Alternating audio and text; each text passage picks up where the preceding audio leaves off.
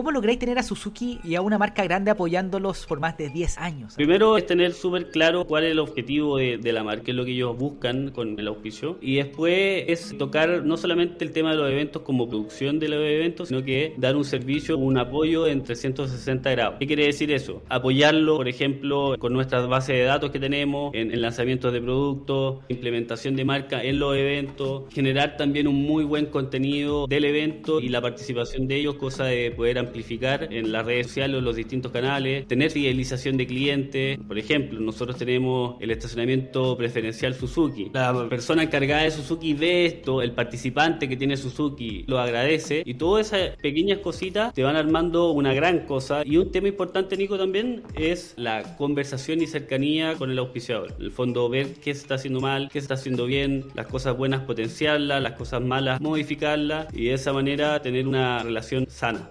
Bienvenidos al podcast de Nico Orellana. Mi invitado de hoy es Nano de María, emprendedor y gerente general de De María Marketing Deportivo, responsable de eventos pioneros en Chile como el Climbing y el Mountain Bike Tour.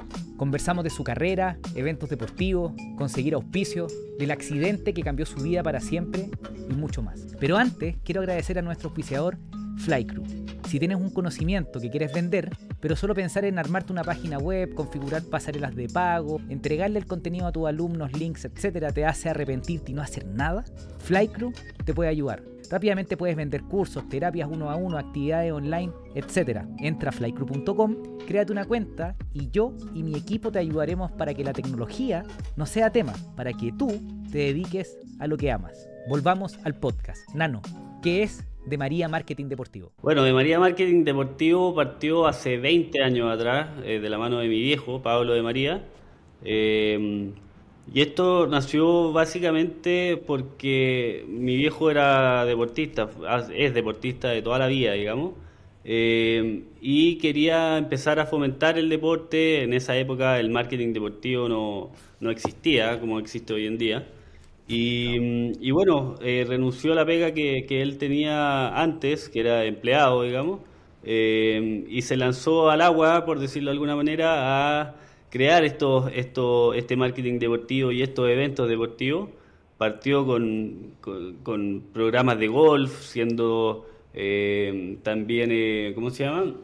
Eh, siendo representante de golfista y, bueno, poco a poco fue agarrando vuelo, fue haciendo las cosas bien y poco a poco también fue creando eventos propios eh, para eh, poder eh, entregar un servicio como corresponde a la gente, como por ejemplo el Climbing Tour, que en esa época, estamos hablando hace 15 años atrás, la gente no subía al Manquehue como lo hace hoy en día, sino que subían y estaba el encapuchado del Manquehue que te robaba todo. Entonces ahí surgió un poco el tema de, de entregar un servicio y entregar eventos con todas las las cosas básicas como seguridad, hidratación, una buena ruta y por supuesto eh, valor agregado en el campamento base para que la gente lo pase realmente bueno, de la raja. Digamos.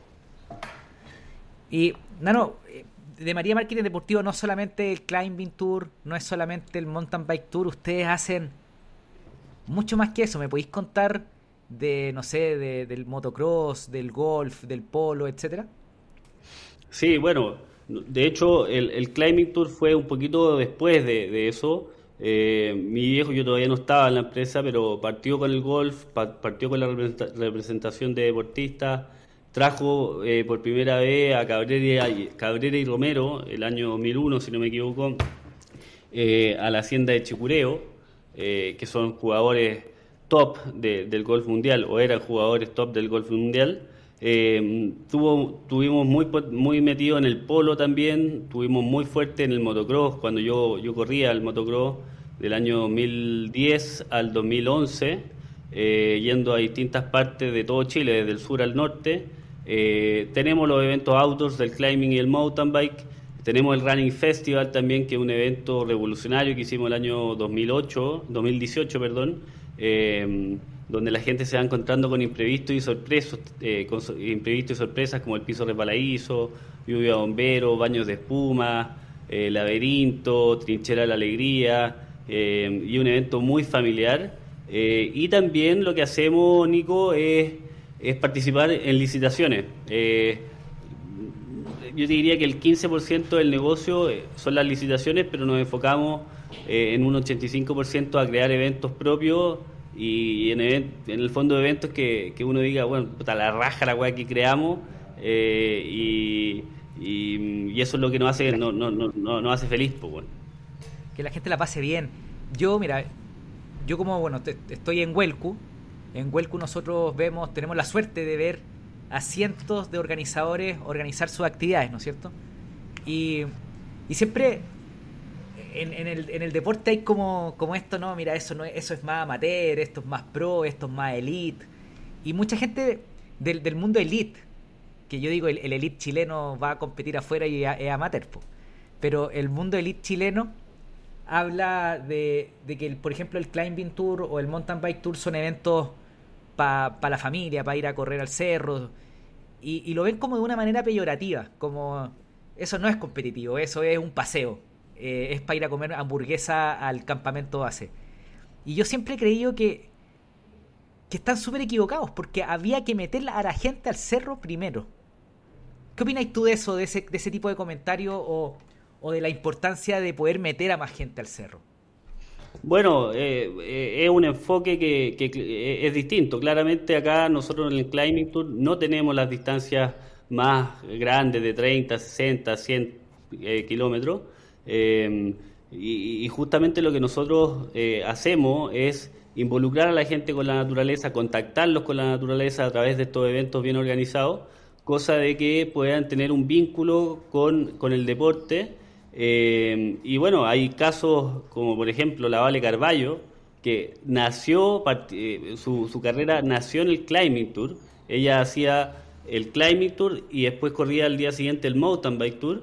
Eh, y después de eso, en el fondo se metió a la triatlón y eh, es la deportista que, que, en el fondo es hoy, hoy en día. Entonces, puede ser que, que, el Climbing Tour no esté enfocado a, a, los, a los deportistas ya que, corren distancias más largas, pero sin embargo eh, lo, lo, los competidores que van de 15 kilómetros son competidores seleccionados chilenos, está Pablo A, está Fabián Rubio, eh, y también lo bueno que tiene esto es que no dejamos afuera a nadie, ¿cachai? Muchas de esas carreras eh, son de 60 kilómetros o desde 30, entonces dejáis afuera a la familia, dejáis afuera a gente que no hace ese, ese tipo de deporte eh, acá no, acá tenemos categoría desde los niños de 4 a 12 años hasta eh, el trail de 15 kilómetros donde están estos seleccionados chilenos.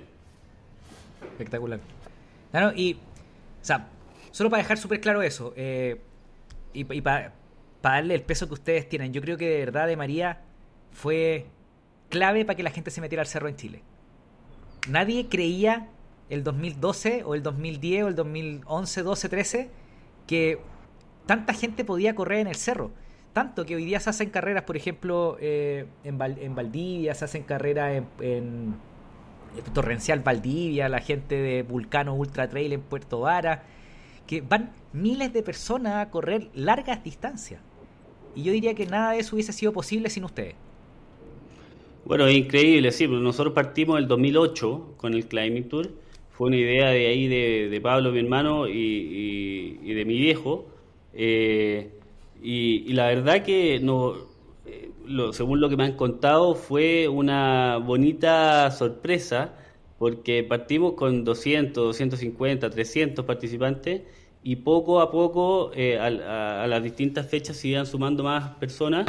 Y bueno, hoy en día son más de las, o son cerca de mil personas que van a las distintas seis fechas que tenemos en el año eh, y son personas, muchas de esas personas son personas que se repiten, el 30%, pero también hay un 70% de gente nueva. ¿ya? Entonces, eso nos indica a nosotros que, uno, por, las 30 por el 30% de las personas que van repetitivamente, en el fondo estamos haciendo bien las cosas y les gusta el evento. Y por otro lado, también eh, es buenísimo porque tenemos 700 personas a las cuales en el fondo le estamos abriendo el camino, abriendo la ruta o el acceso al cerro, ¿me cacháis? Totalmente. Hay, hay una importancia de meter gente al cerro porque Chile todos los años es reconocido como uno de los países más increíbles para el mundo outdoor. Eh, no me acuerdo quién hace, quién hace ese, ese, ranking, pero si no me equivoco, Chile siempre está en el top 5. Y el tema es que todo parte caminando en el cerro. Para poder meterse a un lago, para meterse a un río, para hacer pesca con mosca, lo mismo, todo lo que tiene que ver con disfrutar nuestro, nuestra Patagonia, nuestro, nuestro desierto, ¿no es cierto? Parte haciendo cerro, entonces eh, cada carrera que meta 700 personas nuevas al cerro son 700 bichitos que se meten en familias para poder en vez de tener a los niños pegados en el teléfono, tenerlos pegados en el cerro. Y ahí te quiero hacer esa, esa pregunta. ¿Cuál, ¿Cuál crees tú que es la importancia del deporte en las familias? Uy, yo creo que es, eh, es, muy importante el deporte en general, o sea, no, necesariamente el cerro, sino que el deporte en general es eh, clave para, para todo lo que tenga que ver con la disciplina, con la perseverancia, con la, con la frustración. Eh, eh, el deporte te enseña en el fondo a caerte y levantarte y tener malos resultados y volver a intentarlo. Así que creo que es clave. Y en el caso del, del, del, de los eventos de, de trekking, digamos, eh, es súper importante porque, claro, en el cerro no tenéis muchas veces eh, señal. Eh, entonces, la, obligáis, por decirlo de alguna manera, a, a, los niños a desconectarse del teléfono y conectarse con la naturaleza. y con y, en el fondo aprovechar justamente lo que tú decís, o sea, estamos dentro del top 5 de, de, cierto de, de, lo que es el, el, deporte outdoor en el mundo o, o, los lugares, tenemos que aprovechar justamente la geografía que tenemos porque es, es muy bonita y, y bueno, eh, también en las instancias que se dan en, en, en nuestro evento eh, es mucho, tenemos la categoría padre-hijos, por ejemplo. Eh, hay muchos papás que, que de repente cuesta sacar al hijo, desconectarlo justamente de las pantallas, de las consolas. Eh, y esta categoría ha crecido mucho y la verdad que es muy bonito ver cómo el papá junto al hijo comparten, compiten juntos. El niño de 4, 5, 6 años eh, compite con el papá durante 4 años y después, bueno, le toca al, al, al hijo cambiarse de categoría. Eh, y, y, y, muchas veces ese hijo empieza a ser un deportista eh, de élite, ¿cachai? Entonces eh, es muy rico ver la evolución de cómo parten de, chicos, digamos, y cómo después se van desarrollando. Y déjame, déjame preguntarte inmediatamente, yo sé que Pablo, tu padre, eh, es y fue rugbyista. Eh, ¿Cómo, ¿Cómo marcó tu vida la que tu papá fuera deportista, que lo vierais siempre entrenando, que lo vierais haciendo cosas? ¿Tú creís que eso fue clave para que tú también fueras deportista, para que tu hermano también fuera deportista, para que, para que el deporte fuera un tema importante en la casa? Todo el rato, todo el rato. O sea, desde, desde muy chico nosotros nos íbamos a Rapel eh, y ahí teníamos, eh, bueno, hacíamos todos los deportes acuáticos, esquí acuático, caballo.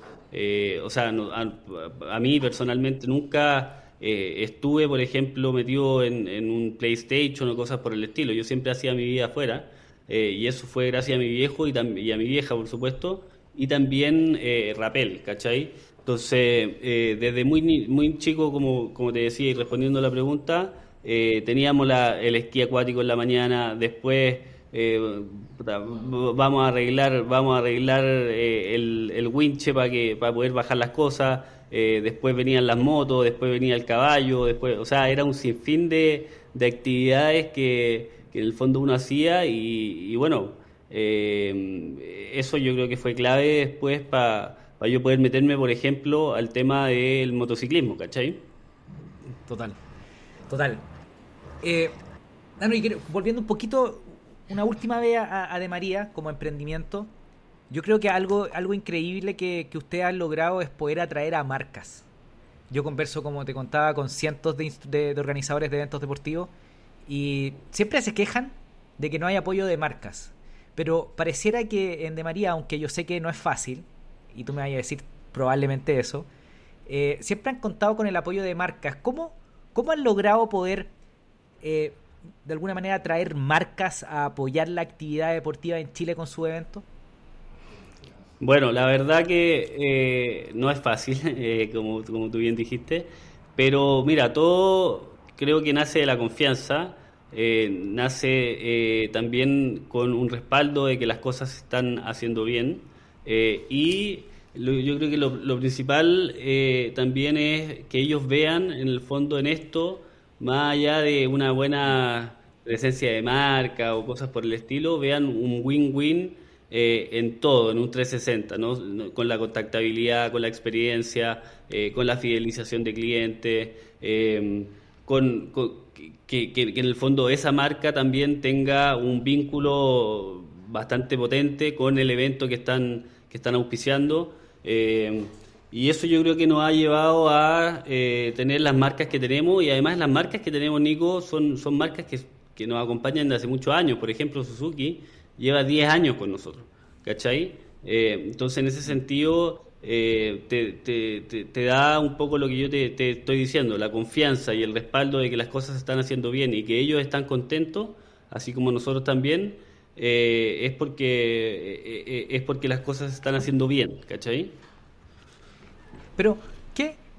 Eso, eso, eso, eso es clave, o sea, ¿cómo, cómo lográis tener a Suzuki y a una marca grande apoyándolos y auspiciando las actividades que hacen por más de 10 años. Así, si me pudierais dar así como dos o tres cositas que tú digas, Nico, eh, con estas dos o tres cositas quizás tú también podrías ir a conseguir auspiciadores de este calibre.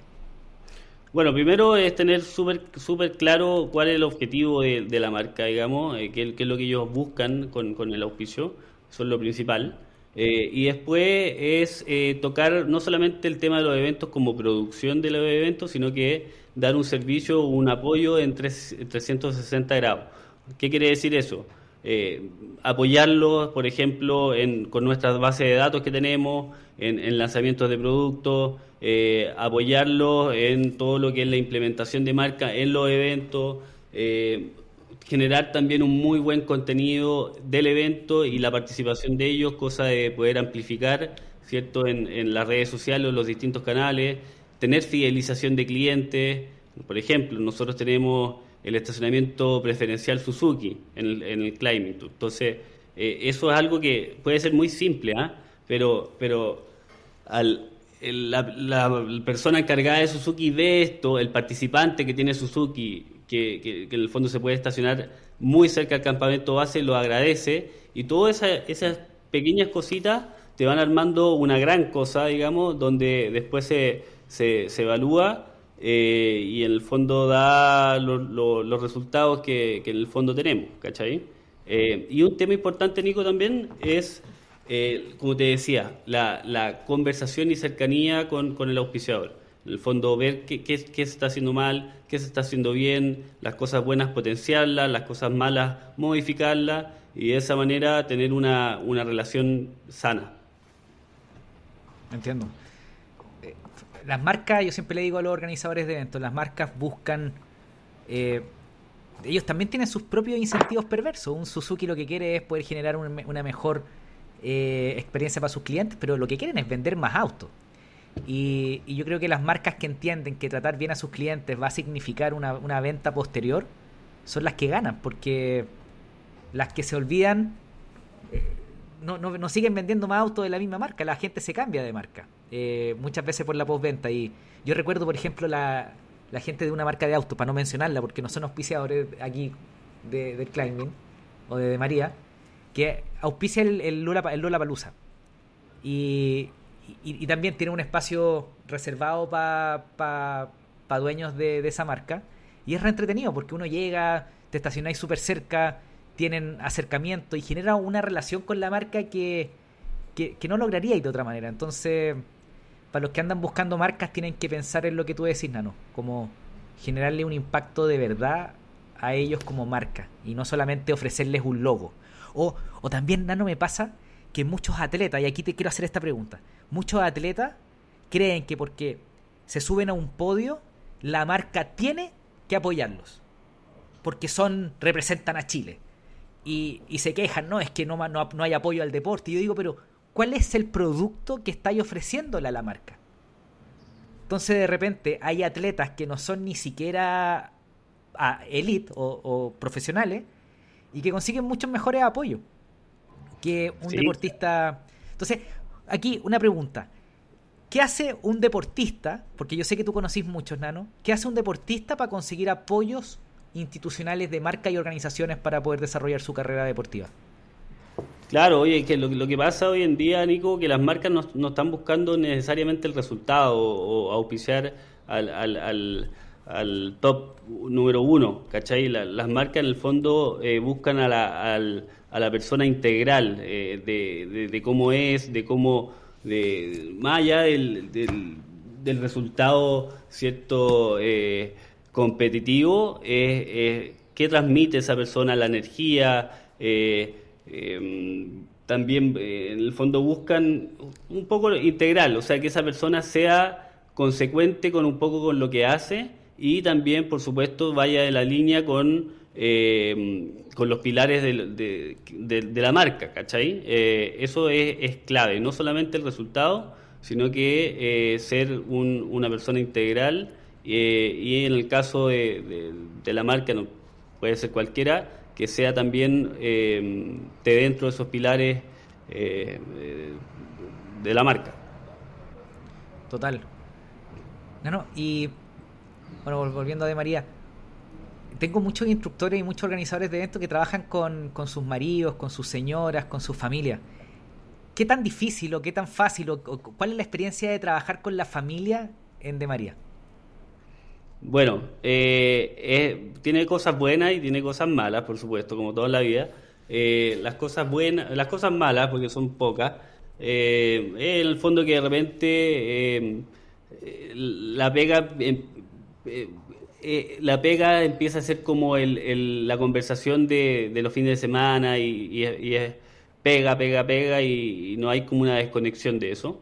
y las cosas buenas en el fondo es que tenéis todo un una confianza para hacer las cosas, tenéis, eh, conversar las cosas que te parecen bien o las cosas que, no te parecen tan bien eh, también. Eh, y eh, al ser familia, te diría yo, Nico, y en este caso mi viejo, apuntamos mucho a lo mismo, ¿cachai? entonces, en ese sentido, tenemos quizás algunas diferencias en cómo hacerlo, pero el objetivo final es, el mismo. Me acuerdo hace, de haber sido hace como un año que publicaste una historia de, tu viejo, de Pablo, subiéndose una camioneta y, y, que la camioneta, eh, había alguien arriba de la camioneta y él como que se puso ansioso y se subió porque se estaban demorando mucho y se sube y se le abre el portalón y se saca la cresta, se cae. ¿Tu padre es tan ansioso, tan acelerado como parece o, o es más tranquilo de lo, de lo que tú creí? Eh, de lo que se ve, no, es, es, apasionado. No sé si es acelerado, pero es apasionado. Eh, eh, esa es la palabra. Si me podría decir cómo la estrategia que usan, porque por ejemplo muchas muchas parejas con las que muchas parejas de matrimonios que, trabajan conmigo ocupan la típica estrategia de dividir y conquistar, como que se separan las tareas para no estar topándose, porque si se topan hay más hay más fricción ¿Hay alguna estrategia que ustedes ocupen para tomar las decisiones? Por ejemplo, el día del evento, en la previa, el, posterior al evento o a las actividades. ¿Cómo se organizan? Sí, mira, eh, actualmente eh, en el fondo lo que, lo, que, lo que hacemos es que cada uno tiene su área, eh, que obviamente en reuniones semanales se, se conversan y hay un lineamiento general, digamos, como toda, como toda empresa. y em, tratamos de, tocarnos lo menos posible las distintas áreas, eh, pero por supuesto, si en el fondo él ve que yo estoy haciendo algo mal, me, lo dice, lo conversamos, eh, y así viceversa. Eh, y, eso nos ayuda a mantener los focos bien puestos en las distintas áreas y poder desarrollarlas bien. y también nos evita tener conflictos o, que, que, de repente son, son innecesarios. ¿cachai? Igual nosotros, por muy separados que tengamos las distintas áreas, esto, como te decía, lo conversamos, lo analizamos y después lo llevamos, lo implementamos. O sea, definimos bien cuál es el objetivo y después cada uno ve cómo lo, lo, va a llevar a cabo. Y, durante, y durante el evento, porque durante el evento tenía mil personas desparramadas en un cerro, corriendo diferentes distancias. Eh, ¿Cómo se maneja un evento con tanta gente que es responsabilidad tuya? Si alguien se cae, si alguien se quiebra, hay, temas de seguridad. ¿Cómo manejan el día del evento, el estrés de, esas actividades? un estrés, eh, bueno, tú, tú, tú sabes, un estrés rico, digamos, porque eh, primero llegamos al día del evento sabiendo que, en el fondo las cosas están, bien hechas, nunca llegamos a un evento con cosas o, eh, media suelta o cosas que se van a ver el día del evento. Eh, y ahí lo que hacemos es que mi viejo se va a ruta, eh, él se va a ruta, se encarga de todo lo que son los banderilleros, que la gente no se pierda, todo lo que es eh, la asistencia en ruta con, con los buggy, etcétera. Yo me quedo en el campamento base para, para, en el fondo, recibir a la gente, ver la entrega de kit. Y además tenemos un, un, equipo detrás, eh, Nico, que, que, es increíble. Está la Carola Pinochet ahí también, que, que en el fondo lleva muchos años con nosotros. Eh, y la confianza es, es total también. Eh, y creo que también un tema importante es justamente el tiempo con el cual nosotros llevamos trabajando con esas personas. Son gente que, que partió quizá antes que yo eh, en la empresa y conoce a lo mejor mejor que yo el evento del Climbing Tour específicamente. Eh, y eso en el fondo te lleva a no cometer errores, a estar tranquilo y, y, ya saber cómo es el, cómo es el y maneje del tema. Y un tema súper importante, Nico, en las marcas que tenemos detrás. O sea, tenemos eh, a la clínica alemana o a la alemana Sports con ambulancia, tenemos todo un tema de, de, seguridad en ruta, tenemos un helicóptero a llamado en caso de, algún accidente grave, que gracias a Dios no hemos tenido. Tenemos todos los resguardos con, con, con la hidratación, con la isotónica, con Powerade. Entonces, eh, eso te lleva a tener menos preocupaciones eh, el día del evento. O sea, uno llega ya con, con todo más o menos resuelto o todo resuelto al día del evento y después la verdad que el día del evento es casi disfrutar de lo, de lo, de lo que trabajaste, ¿cachai? Total, yo, yo, yo, lo, yo lo veo, yo lo he visto mucho con ustedes, que, que pasa, yo creo que pasa con la gente que le ha metido mucha hora y mucha preparación para que se vea que ustedes están tranquilos y genuinamente tranquilos porque tienen todo bajo control, está todo ensayado, está todo aprendido, está todo eh, probado y eso yo creo que es una muestra, la muestra máxima de cuando uno es experto haciendo algo. Yo te cuento una vez, Nano, yo soñé, yo nunca he organizado un evento deportivo, pero obviamente vendo todos los eventos, entonces los conozco muy bien. Eh, soñé que organizaba un evento y que me quedaba dormido y que cuando despertaba estaba toda la gente en el campamento base listo para largar y a mí se me había olvidado hacer el marcaje de la ruta. Oh, ya. y yo estaba así como, ¿pero qué? Eh, y me desperté del terror de que la gente se me perdiera. Eh, porque, bueno, tú sabes que, lo, complicado que es se te, se te pierda la gente en un cerro, ¿no es cierto? No, o sea, imagínate ese sueño, weón, o sea, despertaste weón, a, a 180 weón, de, de, pulsaciones. No, es terrible. No me puedo ni imaginar ese sueño y muchas veces pasa, ¿ah? a mí me ha pasado, de repente, eh, eh, puta, despertar, el mismo estar medio nervioso con alguna cosa eh, y en el fondo soñáis, puta, puras weas al final, que, que claro, o sea, puede pasar, no sé eh, te pongo una experiencia que vivimos. Eh, tuvimos en un evento y eh, un guaso, teníamos todo marcado, todos los portones abiertos, todo filete, y un guaso se le, se le ocurrió cerrar el portón. Cerrar el portón. Puta, y eso significa que queda la cagada. ¿Cachai? Y ahí eh, con el equipo de ruta y mi viejo, puta, en la mañana partieron a las seis y media de la mañana a abrir el portón, a hablar con el guaso y, en el fondo todo ese tipo de cosas que, pueden pasar, eh, que son a lo mejor eh, son imprevistos, bueno, pueden hacer que la carrera o el evento salga de pésimo, ¿cachai? Nano, ¿y, cuál tú crees que ha sido el momento más difícil organizando una, actividad al aire libre con, sus eventos? Eh, eh, el evento más complicado que, hemos tenido son los Pro Games, donde trajimos a los mejores eh, atletas de BMX, freestyle y skate, que vinieron los top 10 del, del mundo de los X Games, y ahí tuvimos que traer una rampa, una rampa, perdón, de, Estados Unidos porque no se podía hacer acá, era una mega ramp. y vinieron 12 o 15 atletas de nivel mundial, entonces la logística o, la preparación del evento fue seis meses antes. te estoy hablando del, tema de producción nomás, pues obviamente la búsqueda de auspicios partió antes, eh, y un constante seguimiento de, todas las cosas. Yo creo que ese evento el evento eh, o uno de los eventos más grandes que, hemos hecho eh, junto al Seven de Viñan, que, en el fondo ahí también venían más de 300 jugadores a, Viña en el fondo durante el fin de semana y había que alojarlos, darle la comida, limpiarle la ropa, ataché, movilización, todo el tema. No, no, y ahí, ahí es, como el aprender haciendo. Porque me imagino que cuando se dieron cuenta que faltaba la rampla, eh, tuvieron que inmediatamente hacerse expertos en importación, contenedores, eh, transporte marítimo. Y ¿cómo, cómo, ¿Cómo es ese proceso de ir a aprender haciendo?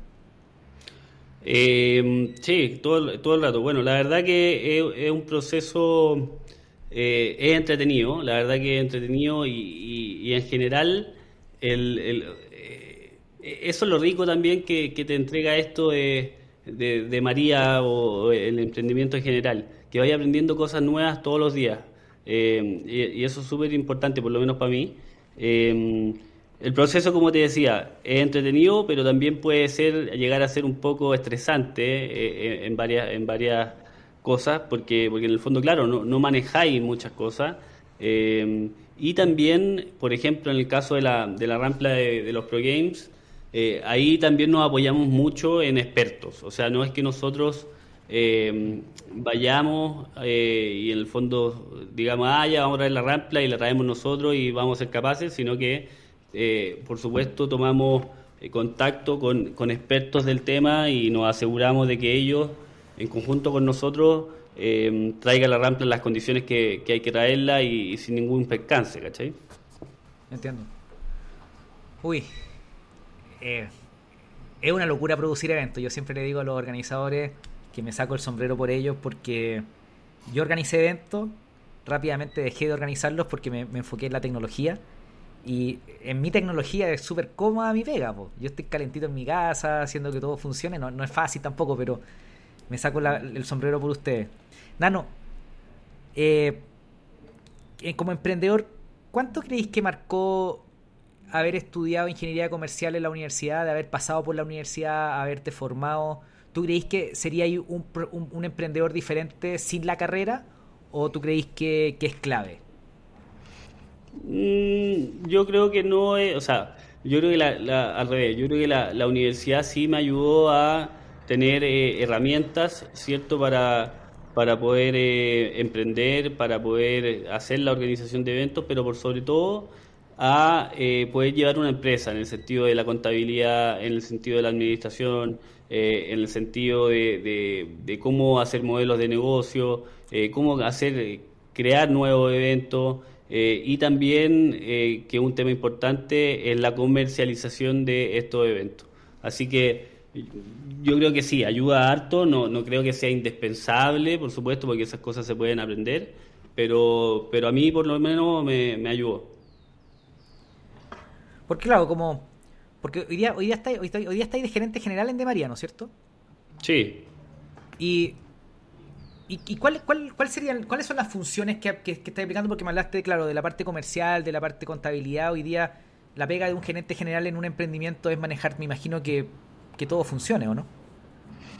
Sí, a diferencia, quizás yo creo que las grandes empresas, que quizás es un poco más como política la, eh, ese cargo, acá es, justamente eh, manejar o, ver que todo esté funcionando, eh, que, las cosas vayan por el buen camino, ver, por ejemplo, cuáles son los nuevos eventos, las nuevas licitaciones en las cuales vamos a participar, y en el fondo tirar los, lineamientos para dónde queremos ir. ¿cachai? Eh, eso es un poco, y por supuesto la pega del gerente general es tener a la gente contenta, tener a la gente motivada, eh, y porque al final del día eh, ellos son gran parte de la empresa, ¿cachai? esa te diría yo que son las principales tareas, además de obviamente el conseguir auspicio, el tema de comunicaciones, Pero, pero esas son las cosas más importantes, tener a la gente contenta y, en el fondo con un objetivo claro. No, total. No, no, y solo de pregunta de curioso, ¿siguen, ¿siguen trabajando en oficina o están full remoto?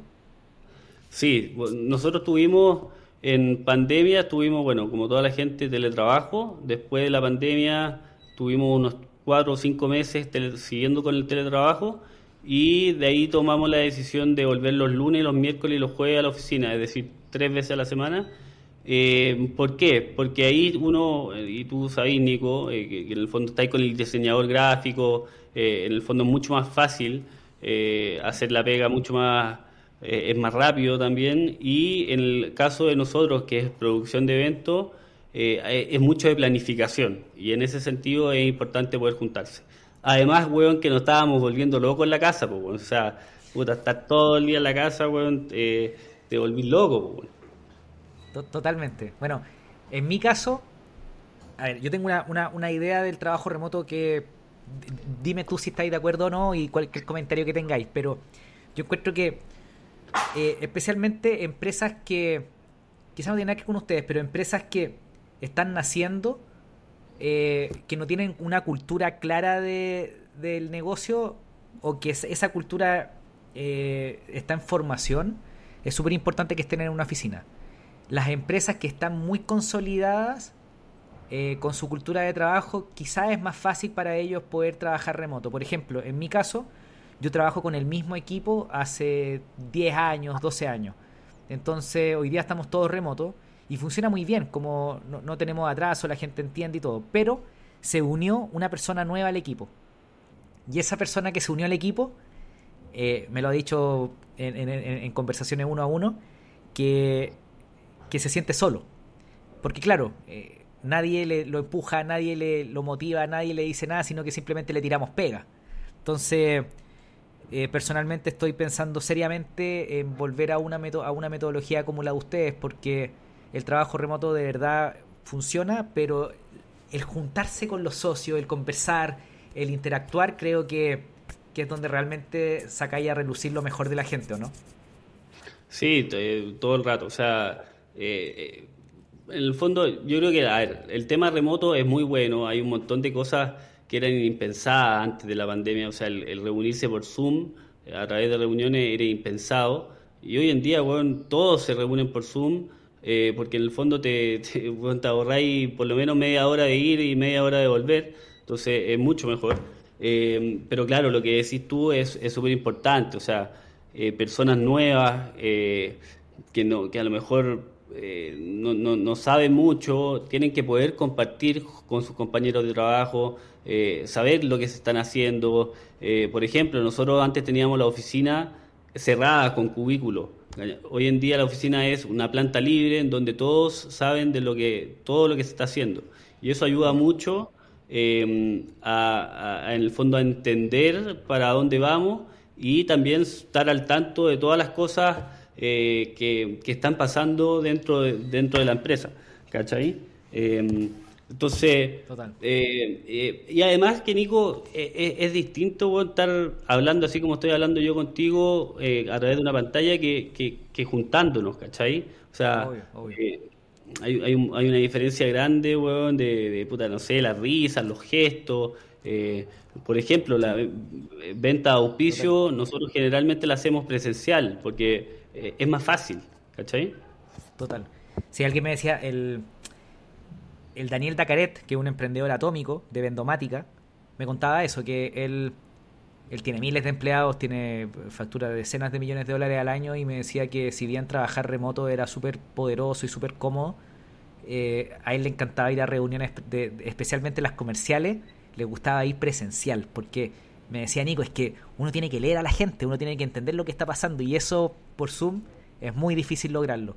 Y a mí personalmente este podcast eh, tú me has visto, yo hice un estudio que está justo aquí, ahí está el estudio, en esa pieza, eh, y solo, solo cuando, cuando pensamos hacer este podcast juntos, solo no te, eh, te prefería hacerlo por, por, canal remoto porque para no incomodarte, porque además yo estoy en un segundo piso y, es, una lata mi casa para subir, entonces hablemos un poquito de, de eso, de, de por qué estamos remoto y no estamos presencial.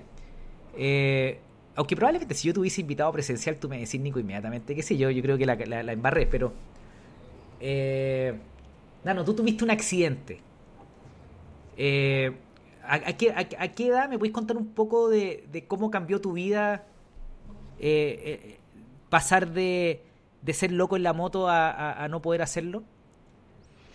Sí, yo tuve un accidente a los 19 años, estaba recién saliendo del colegio y, un poco, yo, yo, era seleccionado chileno de enduro y me quería dedicar a las motos y y bueno, tuve este accidente el, en marzo, el 2012, en Talca, que claro, cambió radicalmente la, la, película, digamos, y todos los planes que, que, en el fondo tenía. Em, y, y, un poco, Nico, em, lo, que yo siempre digo, eh, se hay caminos que se abren y hay caminos que se cierran, ¿cachai? Eh, y hay que quedarse obviamente con los caminos que, que se abren. Eh, y la verdad que, que obviamente el, tema del accidente fue un tema potente para la familia, para mí, porque había mucha incertidumbre, no, no sabíamos bien qué era la tetraplegia C5, eh, que bueno, básicamente Nico es que yo muevo los brazos, pero los muevo por los hombros, yo no puedo mover los dedos ni nada más para abajo. Eh, entonces hubo una, una, una, incertidumbre importante. Eh, pero rápidamente o, a medida que fue pasando el tiempo fuimos adaptándonos a esta nueva situación y a esta nueva forma de vivir y, uno en el fondo de repente se obsesiona con alguna cosa como por ejemplo en mi caso era la moto que, que me encantaba por supuesto pero también hay un montón de otras cosas que se pueden hacer ¿cachai? por ejemplo yo no, yo no era, era cero estudioso eh, bueno, y después entré a la universidad, weón, y, me fue súper bien. Terminaste la, terminaste la universidad en cuatro años. Sí, pues sí, terminé la universidad rápido y, eh, no, y me fue bien, súper bien, así que eh, ahí en el fondo te das cuenta de que de repente uno no ve eh, todas las oportunidades que, que, tiene porque se obsesiona con una y en el fondo se te abren nuevos caminos, pues bueno. Total. Solo para darle un poquito de contexto, yo, eh, yo sé que, bueno, tú venías haciendo una carrera antes de los 19 años, antes del accidente, venías haciendo una carrera en, motocross, ¿no es cierto? En enduro. Eh, eh, ¿Motocross y enduro es lo mismo? No. Tengo, ah. yo, yo, yo, hacía motocross y enduro, las dos. el motocross es, más que nada. El motocross es, es, es alto y que en el fondo eh, 15, 20 vueltas a un circuito establecido. Eh, y la, gran diferencia es eso, pero sobre todo es que son 40 minutos de, carrera con 20 compadres al lado, que te tiráis con todo, con todo, con todo, o sea, dais el 100%. Y el enduro, por otro lado, es un poco más parecido al Dakar en, un cerro, en el sentido de que andáis 400, 350 kilómetros en el día eh, y tenéis que, tenéis que saber dosificar eh, dónde meterle, dónde no meterle. Eh, y por supuesto cuidar el físico, porque son 6, 7 horas arriba de la moto. Y además no sabes qué es lo que viene. O sea, te voy a encontrar con un precipicio y puta, no sabes, entonces tienes que ir con mucho más precaución. Entiendo. Eh, ¿Por qué hago esa pausa? Porque claro, tú hiciste una carrera en enduro, venía y te estabas metiendo en, los, en el top 10 a nivel mundial. Hiciste medalla de oro el 2010, si no me equivoco. El 2012 hiciste plata. ¿Me puedes contar un poco de, esa, de esa pre-accidente y, lo que venías haciendo? Sí, correcto. No, no era top 10 a nivel mundial, era, top 50, quizá un poquito más. iba directo para allá, iba directo para allá. Bueno, eh, eh, para, allá, por lo menos ahí, para allá estaban las ganas de, hacerlo. Eh, pero claro, yo empecé desde muy chico con la moto, un poco como lo que conversábamos antes, con mi viejo ahí fomentando el deporte. Empecé a andar a los 5 o 6 años en, moto. Y después a los 14 años nos trajimos las motos para acá porque estaban en Rapel, para acá en Santiago. Y ahí el bichito fue al toque, o sea, me agarró fuerte, empecé a competir, eh, fui mejorando, me metí al campeonato nacional, Eh, y poco a poco fui subiendo de categoría hasta llegar a, llegar a Super Experto, que es la top top. Y, em, y bueno, ahí salí subcampeón chileno em, el año 2009 debe haber sido. Eh, y, y, también empecé con el motocross en, un poquito antes.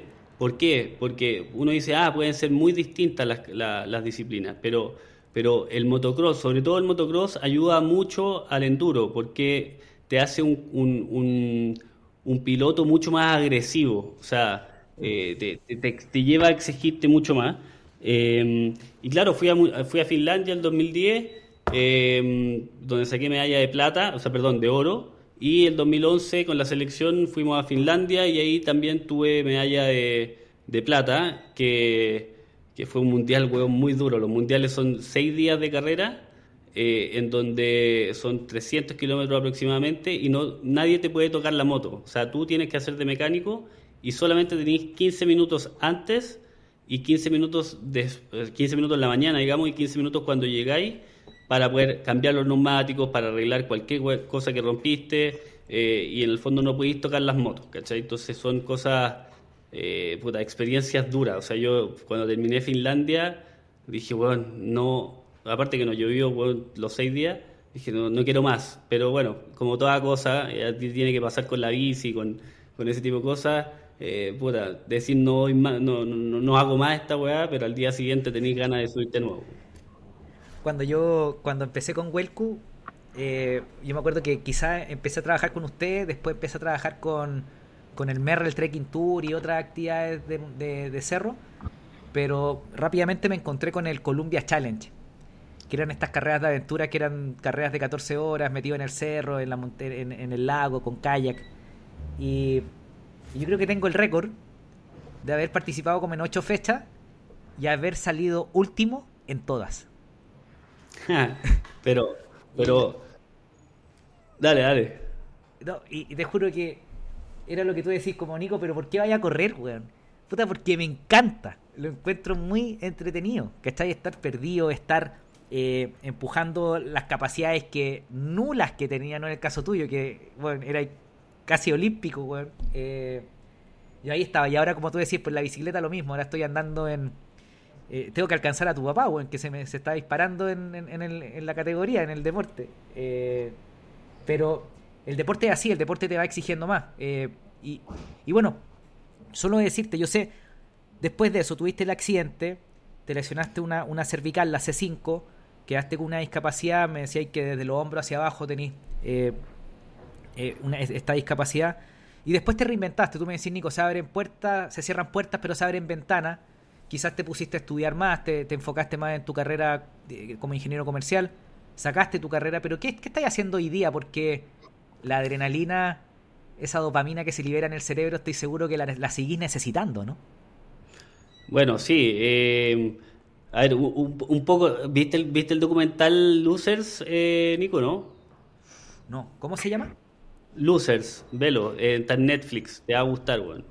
Es, un poco de de, lo que estábamos hablando y, hay una, una en particular que se me vino a la mente cuando tú corriste estas ocho fechas y salías ahí último, te haya identificado, eh, que, es cuando la niña anda en el, en, el, trineo este con los perros, que no me acuerdo cómo se llama la actividad.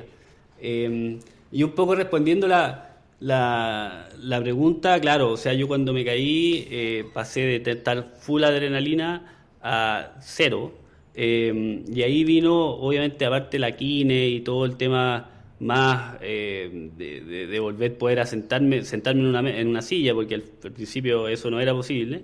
Eh, después de eso vino un poco reconectarme con el deporte al aire libre, partí con la bici de mano, eh, partí con el buceo, partí con esquí en nieve, y, pero, pero me faltaba un poco de adrenalina.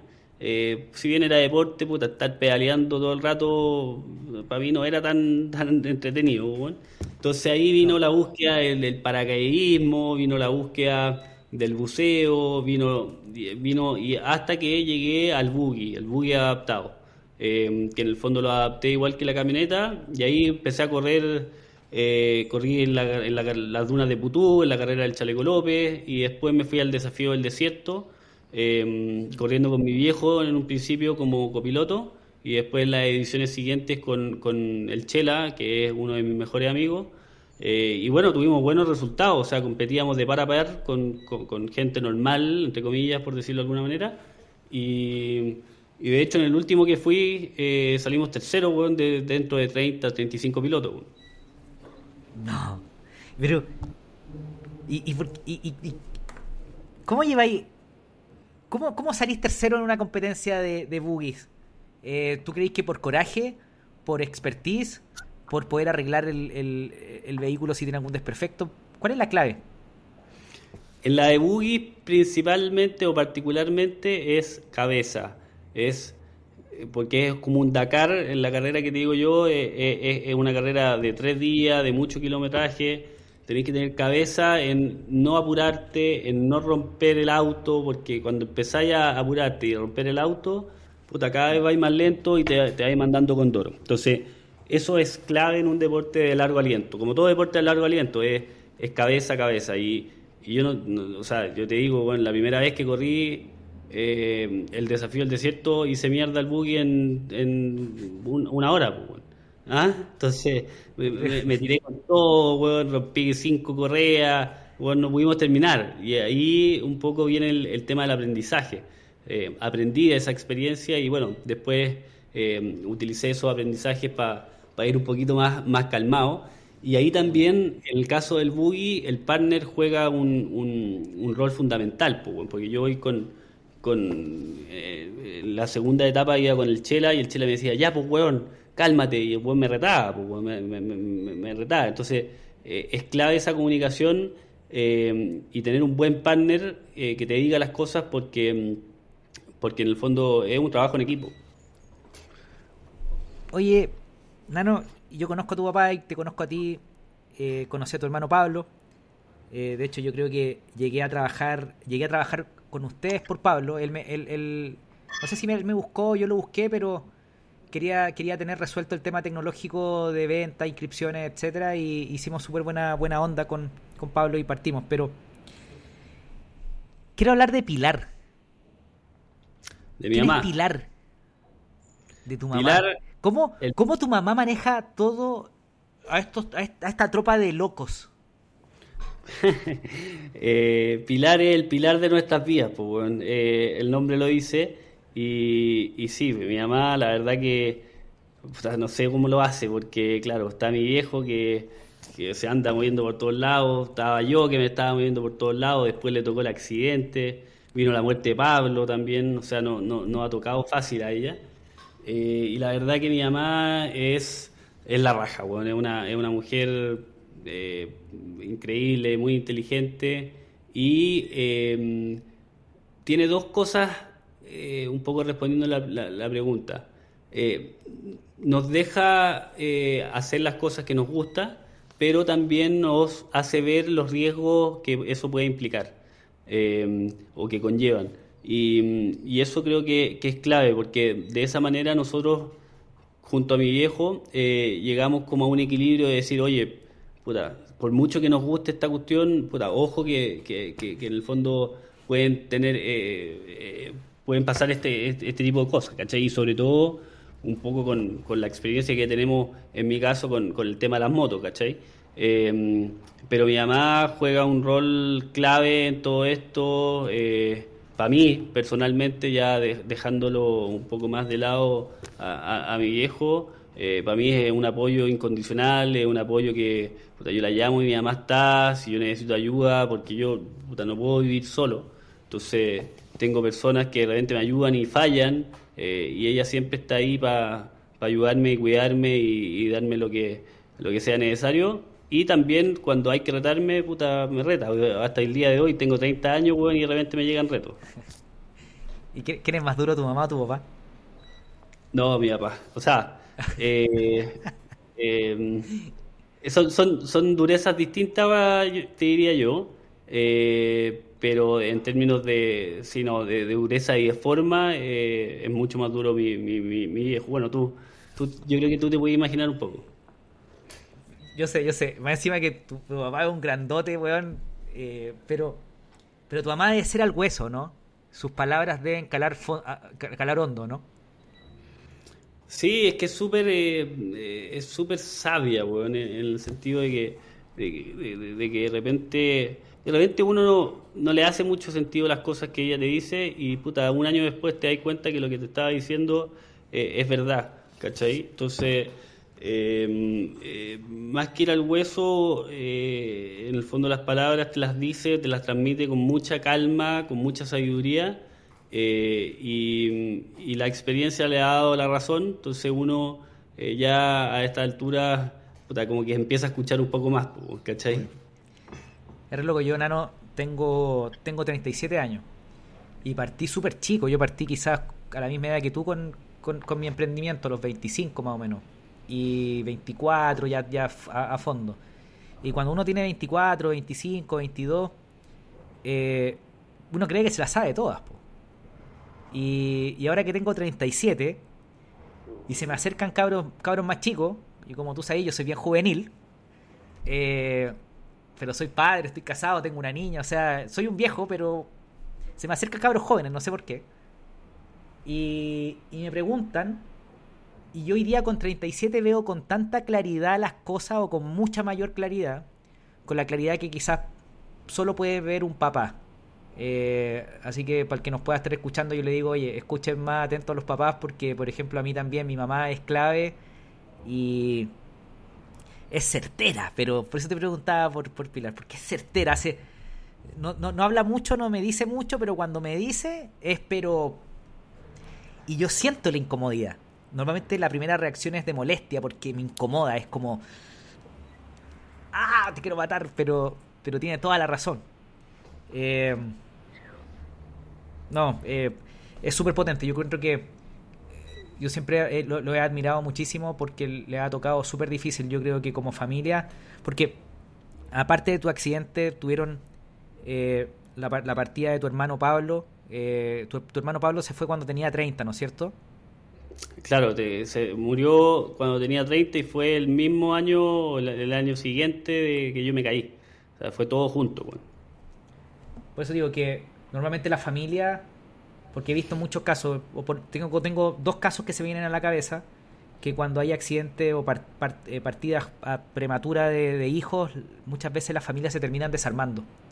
En el caso de usted, yo lo sigo en redes sociales y te sigo a ti, trabajo con usted y los veo, pero eh, todo lo contrario, ustedes están más cerca que nunca. Los veo en el lago, los veo compartiendo, los veo felices. ¿De dónde, dónde, de dónde crees tú, Nano, que sale la motivación, el amor por seguir disfrutando la vida como lo hacen ustedes? Eh, mira, yo creo que, o sea, sin duda que, que, en el fondo eh, somos una familia súper unida. Eh, creo que la motivación a seguir haciendo cosas en el fondo porque nos queremos mucho y en el fondo cuando no necesariamente todos estamos mal o todos estamos bien. Eh, ahí de repente vemos uno que está más bajo eh, y en el fondo eh, los demás apoyamos y, de esa manera somos un equipo, más allá de la familia somos un equipo. Y, en el fondo nos gusta, nos gusta disfrutar, nos gusta vivir y, creo que creo que eso es, es clave en, en el fondo también lo que hemos podido lograr, o sea, ahí hay muchos atributos también y, son complementos. Eh, en, el caso, de, por ejemplo, mi viejo, que es puta, darle para adelante, motivar y en el fondo a, salir. Eh, y está el tema de, eh, de, mi mamá, que, que, en el fondo tiene ese lado más, más cercano, ¿cachai? y, como te digo, eso es un buen complemento y, y eso nos ayuda a seguir haciendo cosas, a salir adelante y, sobrepasar cosas que de repente puta, son, son complicadas. Pues, bueno. No, no, y quizá, yo sé que tu caso, tu caso es, tenés full a la familia metida y ayudándote y apoyando y todo, pero ¿qué le podríais decir a un cabro que tiene dificultades, que tiene una discapacidad, que tiene un problema, que, que quiere salir adelante? ¿De a dónde saca la motivación si es que no la encuentra con la familia? Uy, bueno, eh, eh la verdad que la, motivación la tiene que encontrar primero eh, en, en, cosas que, que, en el fondo le guste hacer. Creo que e, eso es súper importante, tener claro qué es lo que te gusta hacer, porque eso te va a dar la motivación para despertarte el día a día. Eh, si no está la familia, bueno, están los amigos, o sea, rodearte de gente positiva y de gente que, que en el fondo te, te ayuda a ser una mejor persona, eh, creo que es súper importante. Estas cosas generalmente, Nico, no, no se pueden hacer solas, o sea, solos, ¿cachai? Eh, se necesita de, de ayuda de, los demás. entonces, si no está la familia, vuelvo a decir, amigo, hermano, primo, alguien, alguien tiene que, tiene que haber, digamos, eh, para, para, poder apoyarte y siempre con metas cortas, eh, metas que, que, en el fondo sean logrables, cosa de tener una motivación y ir lográndola. Porque si te ponía una meta, weón, de, no sé, de dos años, puta, no, no va a haber ningún avance. Y, y, estas pequeñas metas te van a ir ayudando a lograr la gran meta, si ese es el tema. Eh, eh, así que eso es, es, el fondo, tener la mente fría, tener la mente ocupada, ponerse un objetivo ir cumpliendo ese objetivo y rodearse de gente que sea positiva, te ayude eh, y que por supuesto tú también puedas ayudar. Obvio. Nano, para liberarte, porque ya estamos un poquito pasado de, del compromiso de tiempo que te pedí. Eh, ¿Para dónde, pa dónde va Nano de María? ¿A dónde te veí en cinco años más? Yo sé que no te gusta irte tan lejos, pero cinco años, no veinte, cinco. ¿Dónde te gustaría estar?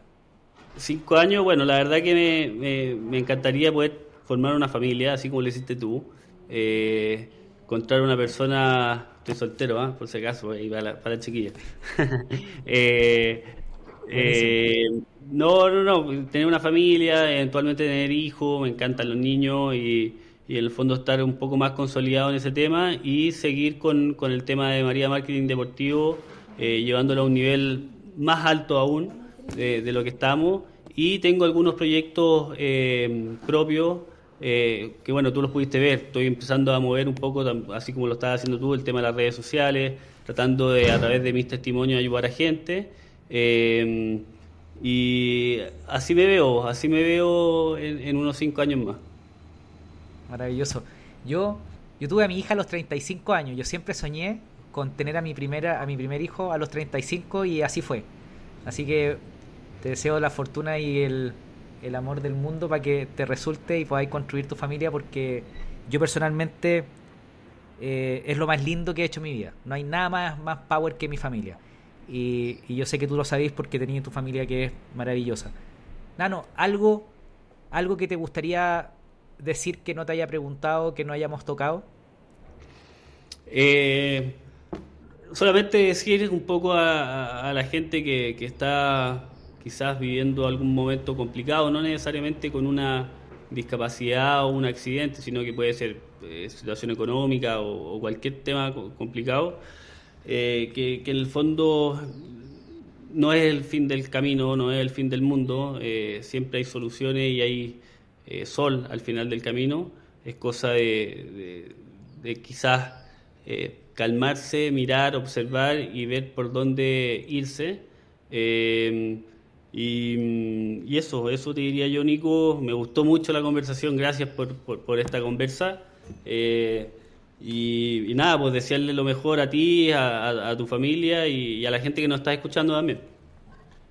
Muchas gracias, Nano. Mira, te deseo el éxito del mundo. Nosotros seguimos conversando durante todo el año, eh, pero me encanta poder verte bien emprendedor, me encanta verte súper capacitado para hacer tu actividad. Yo te conozco y, sé que eres una máquina, una máquina.